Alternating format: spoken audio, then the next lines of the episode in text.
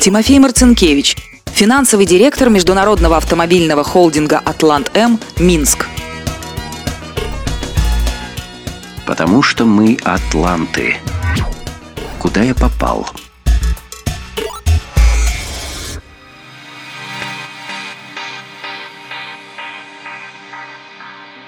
Я пришел в Атлантем осенью 96 -го года. А было это так. В наш вуз пришла Алла Тиманова и предложила, кто хочет в такую компанию, как Атлантем. Сначала я прошел собеседование с ней, потом с Олегом Хусаеновым. Так как компания тогда была еще небольшая, а финансы Олег Ильгизович очень любил и любит, он со всеми кандидатами в сотрудники беседовал лично – на меня Хусаинов произвел очень положительное впечатление. Хотя уже тогда он был довольно значимой фигурой, но не было никакой пафосности ни в нем, ни в приемной, где стоял потертый старенький диван, ни в крохотном вытянутом кабинете. Правда, был ноутбук. Единственный предмет в его кабинете, который можно было в те времена отнести к роскоши. Он интересовался, как я учился в школе и в институте, каким спортом увлекался – в ходе разговора выяснилось, что Олег занимался греблей, а я фехтованием. И он расспрашивал о моих успехах в этом виде спорта. Мне предложили работу в нашем финансовом департаменте. Объяснили, что нужно будет ездить по банкам, возить платежки. А кто будет моим начальником, не сказали. И вот вышел я на работу. Это была не новая должность, уходил человек, и меня брали на его место. Прихожу, Сидят двое подчиненных. Один меня узнал. Ему Алла Тиманова рассказала, что кто-то придет, кому он должен сдать дела. А второй, это был Александр Троцкий, недоуменно на меня смотрит. Я понимаю, что что-то не так, но не понимаю, что. И тут входит Виктор Острейко. И тоже с удивленным лицом, потому что сменщик мне уже что-то там передает. Троцкий фишку пробивает, что Острейка, он как раз и был начальником, тоже меня не знает и начинает его подкалывать. «Витя, это наш новый сотрудник. А что с тобой вообще уже никто не советуется при приеме на работу?» И я понимаю, что начальнику я, скорее всего, уже не понравился, потому что взяли меня без его согласия. А получилось так потому, что когда я проходил собеседование, он болел. И вот мы одновременно вышли на работу. Надо отдать ему должное. Он взял себя в руки, представился, что он-то и есть мой руководитель, рассказал, какие задачи решает его отдел. На некоторое время напряженность между нами еще сохранялась. Потом удалось ее сгладить и установить дружеские отношения, которые поддерживаем до сих пор. Острейка был финансовым директором «Атлант-М». Тогда мы еще не назывались холдингом, и в отделе, который возглавлял Виктор, было всего пять человек. Причем непосредственно ему подчинялись только двое. На следующий день у меня случился культурный шок. Придя на работу, я увидел двухметрового роста верзилу. Темный, небритый, натуральный кавказец. К тому же у него еще куртка кожаная была и шапка лисья. Ну, думаю, куда я попал?»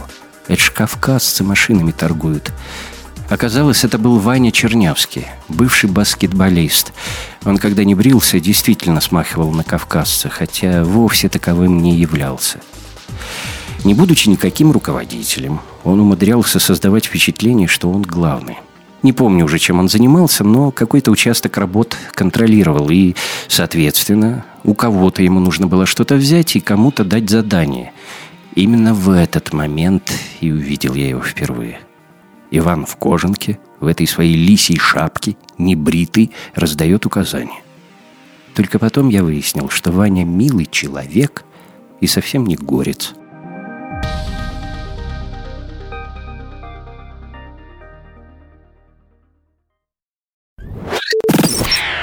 Мы все делали правильно. Важной вехой была покупка МТ-банка и время, когда я совмещал должности руководителя нашего отдела и председателя МТ-банка. Идея покупки банка принадлежала нам, финансистам. Хусаинов видел, что это может получиться, поэтому поддержал нас. Это был тот период в жизни холдинга, когда принимались решения не столько просчитанные, сколько интуитивно кажущиеся интересными – Холдинг брал в банках кредиты, обслуживался.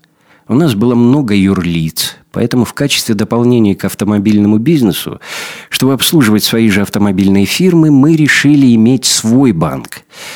Потом выяснилось, что это не просто дополнение, а скорее самостоятельный бизнес. Сейчас так и происходит. Мы основной акционер банка. У нас есть партнер – американский фонд – Американцы отвечают за иностранную часть, а мы, зная специфику местного рынка, обеспечиваем операционное участие. На тот момент мы покупали готовый небольшой банк. Ничем он не выделялся, бизнесу известен не был, специализировался на каких-то транспортниках и назывался Минский транзитный банк. Потом уже сделали ребрендинг на МТ-банк. Но у него было одно преимущество перед всеми остальными – он не имел скелетов в шкафу. Сегодня этот банк не только не развалился, его активы даже выросли. Это показатель того, что мы все делали правильно. Наш банк. Следующий важный этап – возвращение в холдинг. Я пришел на должность финансового директора всего холдинга в хорошие времена, когда все росло и активнейшим образом привлекались деньги – Задача моя была привлечь побольше ресурсов для быстрого развития холдинга и предприятий. Я и моя команда с этим справились. Облигационный заем в России, облигационный заем на Украине, увеличенный портфель кредитов. За два года мы нарастили его до 100 с лишним миллионов долларов. Деньги пошли на развитие холдинга. Правда, не все проекты получились удачными – но не бывает компаний, которые всегда угадывают, куда и что вложить. Дмитровский проект, комплекс из трех автоцентров на Дмитровском шоссе, пока можно назвать условно неудачным. Мы замахнулись на большой формат. По тогдашнему состоянию рынка это было интересно. После того, как рынок схлопнулся, интерес стал ослабевать. Сейчас он снова растет. И мы постепенно, маленькими шажками движемся к тому, чтобы все-таки достроить, реализовать. И верим, что из этого проекта еще может получиться флагман в России. Поэтому этот проект можно считать временно неудачным. Совсем неудачный – китайские автомобили. Локомотивом этой идеи был Олег Ильгизович. Мне кажется, эту идею нужно было чуть придушить и собрать более активную коалицию против, потому что многие топ-менеджеры сомневались. Но энтузиазм и харизма Хусаенова были сильнее. Может, если бы не такими рывками входить, то и результаты были бы другие, и потери при выходе меньше. Как раз тогда для холдинга была разработана новая стратегия. Разработчик – известный российский фонд «Стратегика» во главе с Александром Идрисовым – мы увидели возможность взрывообразного роста.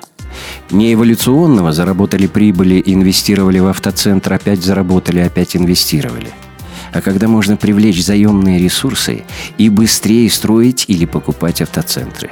Сама по себе идея не нова, но Идрисов смог донести до менеджеров, что они в состоянии это сделать.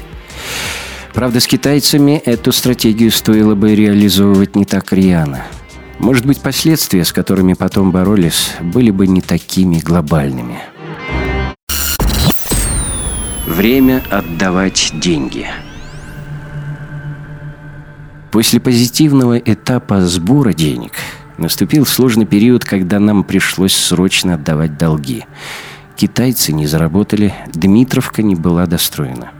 Основная сложность была в том, что деньги вложены, но еще не приносят новых денег – а уже нужно отдавать. Поэтому конец 2008 и 2009 год были особенно напряженными с точки зрения поиска ресурсов, договоренности с банком. Прохождение этого этапа – заслуга моя и моих ребят. Если бы не было команды, с которой я работал, у меня одного точно ничего не получилось бы. Нельзя сказать, что мы много чего продавали – у нас была вынужденная продажа импортерского контракта на Украине, но это скорее можно отнести к удачам, потому что перед самым кризисом, летом 2008 года, мы продали импортерский контракт Porsche Австрии. Понятно, что немцы очень нас подталкивали. В принципе, рынок Украины вырос до таких объемов, когда завод обычно хочет делать своего импортера. Начиная с определенного количества автомобилей, у завода всегда появляется желание сделать своего заводского импортера. И он этого не скрывает. Но они европейская цивилизованная компания. И когда наступает такой момент, они контракт выкупают. Остается только вопрос цены. Мы долго с ними торговались. И по нашим расчетам, по тем временам получили хорошую цену. А с учетом того, что в сентябре случился кризис, мы были тем более рады. Из вынужденных продаж назову недостроенный объект в Санкт-Петербурге. Там мы строили автоцентр, который вынуждены были продать лизинговой компании. А с этих денег рассчитались по обязательствам перед банками. Это была потеря малого для того, чтобы сохранить большее. Первая линия обороны – финансовый директор. К нему обращаются банки, и приходится им рассказывать, как все плохо, что нет денег, и договариваться. Конец 2008 и 2009 год были стрессовыми. Мой личный риск был в основном репутационный. В любой компании, которая не рассчиталась, всегда помнят финансового директора. Не всегда даже владельца и директора, но финансового уж точно помнят. Первый негатив выливается на меня. Встречаясь же с гендиректором, банк уже понимает, что надо как-то договариваться. Финдиректор – объект, на которого принято давить, иначе ничего не получится.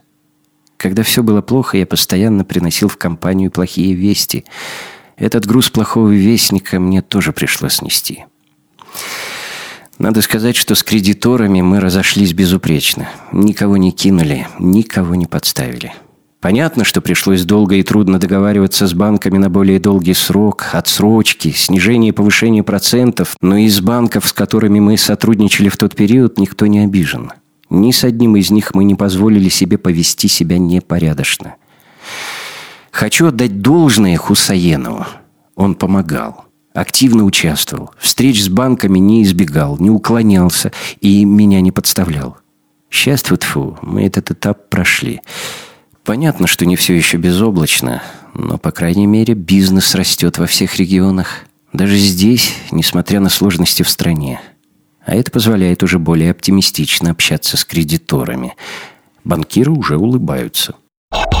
Уроки и перспективы. Случай, о котором хочу рассказать, запомнился мне на всю жизнь.